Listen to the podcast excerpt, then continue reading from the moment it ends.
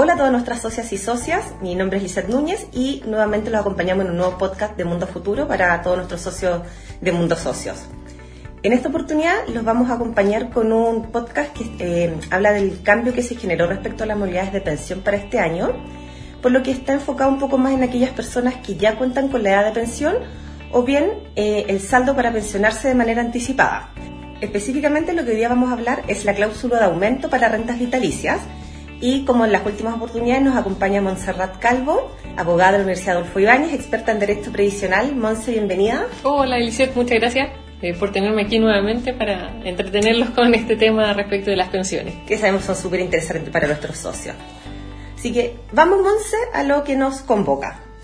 Bueno, Lizeth, mira, para poder eh, introducirnos mejor a este tema, lo primero que vamos a tener que revisar es las modalidades de pensión, de tal forma que tengamos un contexto eh, respecto de esta nueva cláusula que, se agregó a las que ya existían en, el tema previsional. Entonces, primero vamos a, partir hablando del retiro programado y de sus principales características.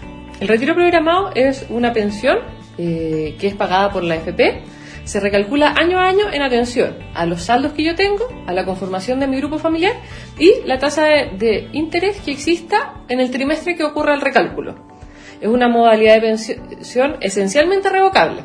Es decir, me puedo cambiar de ella mientras cumpla los requisitos para hacerlo.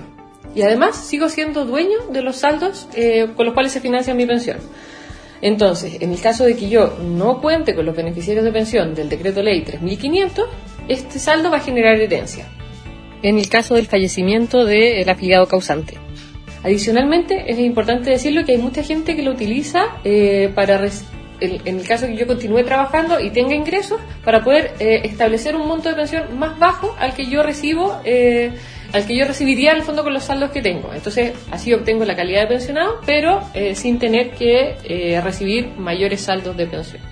La segunda gran modalidad de pensión es la renta vitalicia pensión donde yo dejo de ser dueño de mis saldos trasladándolos a una compañía de seguros. ¿A cambio de qué? De una póliza en la cual se establece una pensión mensual en UEFs para toda la vida. Elegida la modalidad y la compañía es un contrato irrevocable, es decir, yo no me voy a poder cambiar de esta.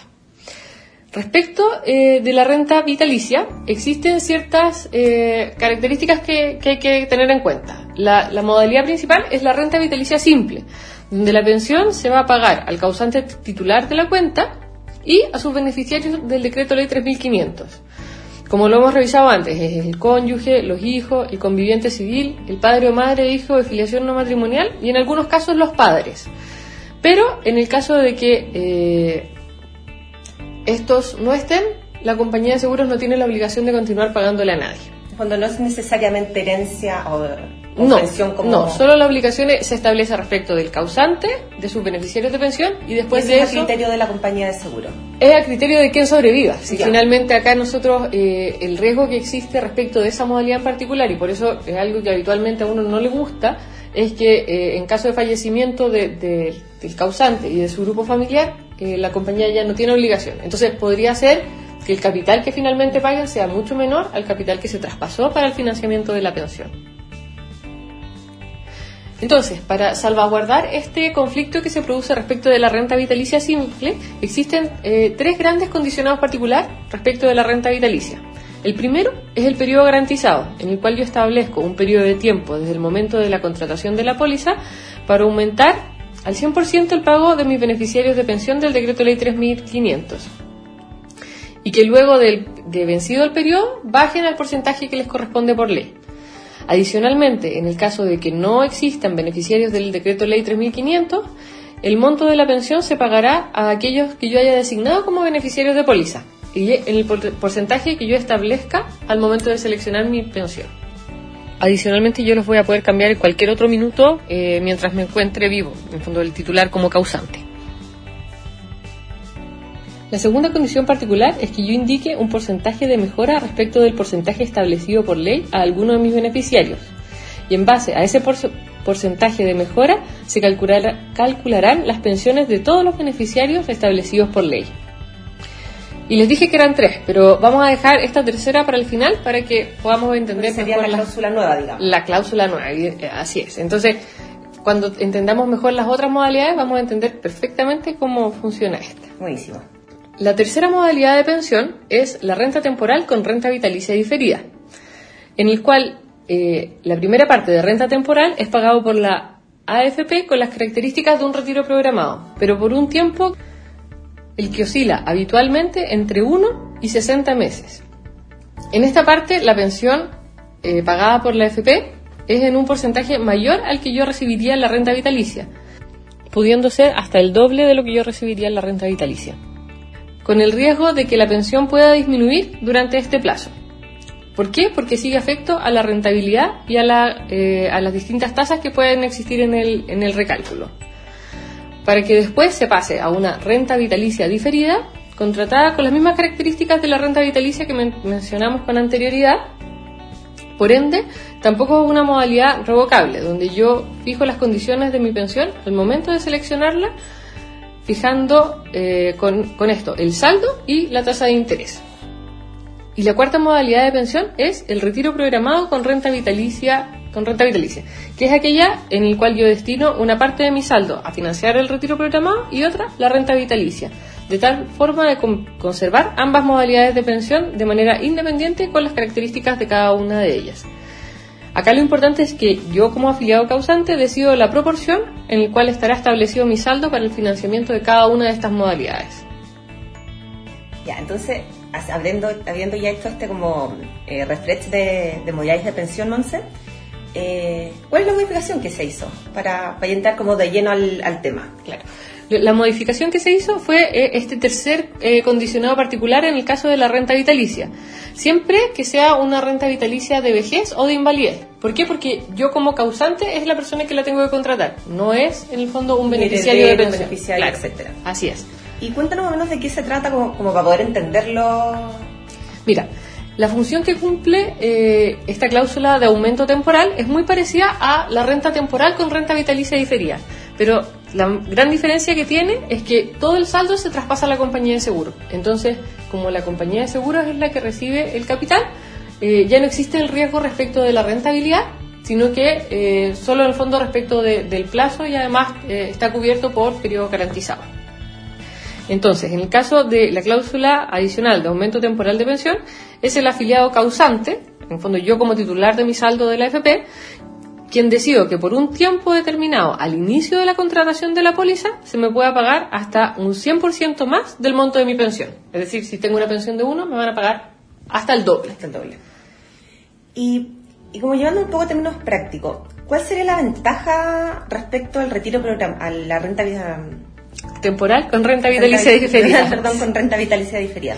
Mira, eh, lo que conversábamos recién, la principal ventaja tiene que ver con eh, que el porcentaje aumentado no, no, se va a ver en el fondo afectado a lo largo del tiempo. Es decir, yo podría elegir un plazo eh, de, por ejemplo, 5 años y sé que va a ser un monto fijo. No va a tener esta curva descendente que tiende a tener el retiro programado. Que muchas veces cuando es renta temporal no, no se ve tan de manera tan patente. Y por otra parte, eh, en el fondo está el tema de que es un monto fijo eh, ya conocido por mí en UF. Entonces yo también puedo programar de esa manera mucho mejor mis gastos. Tus gastos. Oye, Monse, y bueno, uno sabe que finalmente eh, cada caso es distinto, cada realidad es distinta y cada tipo de pensión responde a la situación particular de cada persona.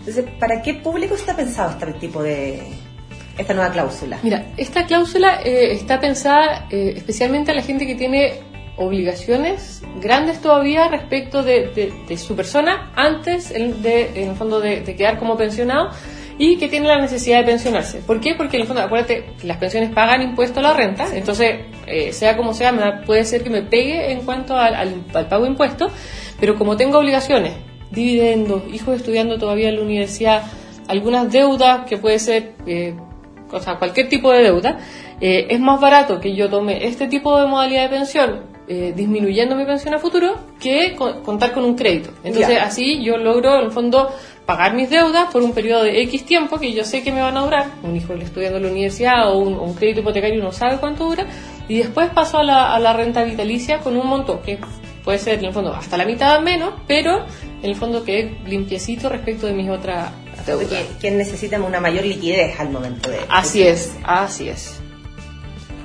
acá también hay que decir, eh, en fondo, lo bueno y lo malo. Eh, lo malo en el caso de eh, cuando uno sale del FP con los saldos previsionales es que si yo me encuentro o soy afiliado activo o estoy en retiro programado o en la parte de renta temporal con renta vitalicia diferida, y llego a ser diagnosticado con una enfermedad terminal, yo voy a poder hacer el retiro eh, de los enfermos terminales. Ya, vas a poder usar en ese fondo ese beneficio. Así es, pero ese beneficio no existe para las personas que están en renta vitalicia. Mm. Entonces, en el caso de alguien que sepa que tiene una patología que puede eh, desencadenarse muy rápidamente, quizás esta no es una modalidad para él. ¿Por qué? Porque perdería este beneficio también adicional. Ah, eso es súper importante de, saberlo al momento de que alguien quiera tomar esta opción. Efectivamente, porque es un derecho al que se renuncia. Mm. Entonces, si yo no lo conozco, eh, finalmente... Me perjudico a mí mismo. Así es.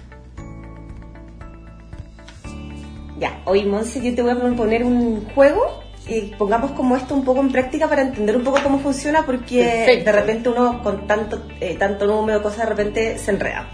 Entonces, imaginemos que tenemos un socio de 65 años. Perfecto. Eh, casado con una cónyuge de años menor, de fondo ya tendría 63 ambos sanos y sin hijos beneficiarios de pensión, o sea, todos mayores de 24 años. Perfecto.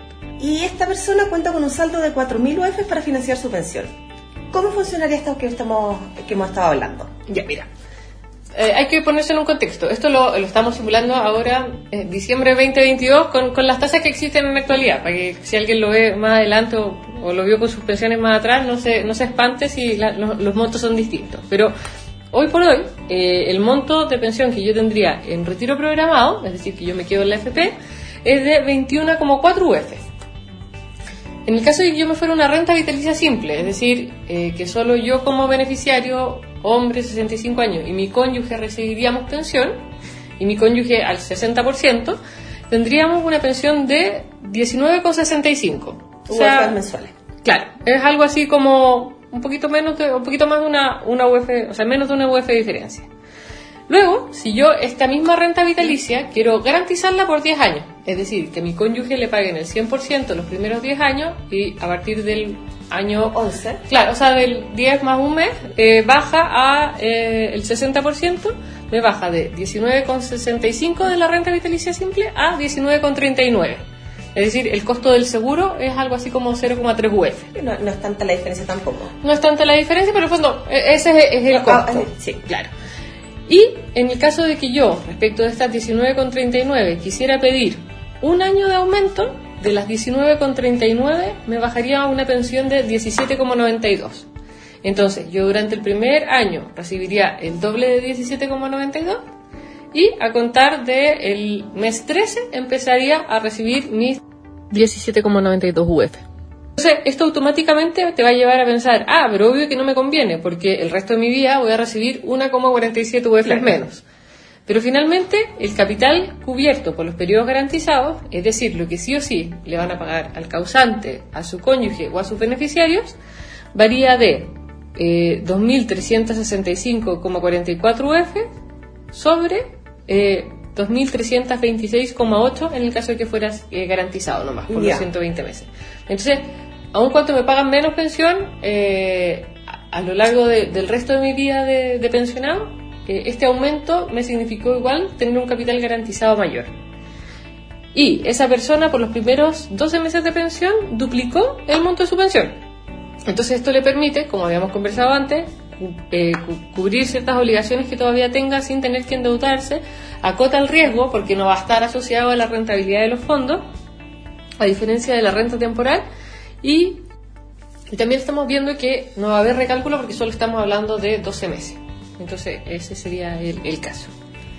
Eh, yo entiendo que es un ejercicio súper amplio, sin mucha especificación, pero en el fondo nos demuestra que, que, no es una decisión de tomarla con la primera cifra que yo veo, o sea, eh, requiere un análisis mayor, y no decir, ah, no, tengo una F más, una F menos, es, un poco mucho más eh, minucioso el análisis que hay que hacer. Así es, acá eh, siempre es importante cuando uno revisa las distintas modalidades de pensión, en el mismo sentido de la renta vitalicia o la renta vitalicia garantizada, eh, es, es, analizar en el fondo qué es lo que yo estoy protegiendo. Hay, preguntas que uno se tiene que hacer para, para que quede eh, con respuesta antes de que yo me vea enfrentado al problema, de tal forma de que yo sepa en qué me tengo que fijar y de qué manera puedo orientarme mejor para eh, obtener la respuesta y la solución de pensión que yo necesito como afiliado.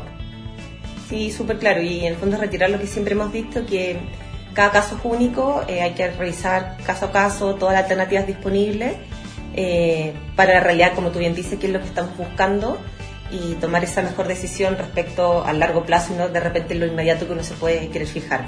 Efectivamente. Oye, más es súper interesante el tema de hoy. Em, bueno, esto igual hay que entenderlo que eh, es algo que está hoy, no sabemos qué va a pasar mañana con la reforma previsional, si está incorporado o no está incorporado, si es algo que se va a mantener. Efectivamente, eh, en la reforma previsional, como, como fue planteada hasta ahora, no, no se encuentra, pero como también siempre le, decimos a los socios que nos ha tocado eh, revisar sus casos, hay mucha agua que tiene que correr bajo ese puente todavía. Eh, hay ánimo de, discusión en el tema, entonces eh, hay que estar siguiendo la discusión de cerca, también proponiendo que, soluciones como esta se mantengan, de que va a permitir que, la gente pueda obtener eh, mejores pensiones y, cubrir de mejor forma sus gastos en, ese proceso. Así que. En el fondo, hoy es una alternativa que está disponible para quien así sienta que se adecua a su realidad. Monse, muchísimas gracias como siempre. Siempre es súper útil y sabemos que esta información es súper valorada por nuestras socias y socios y cualquier persona que nos pueda estar escuchando. Si quieres, una invitación a nuestras socias y socios es seguir informándose, eh, acudir a nosotros en caso de, alguna duda, alguna consulta. Nosotros aquí siempre vamos a derivarlo a nuestros asesores previsionales para que, como siempre decimos, puedan tomar sus mejores decisiones informados, que es lo que más nos importa. Y que hasta luego, nos vemos en una nueva oportunidad. Hasta luego, que estén bien.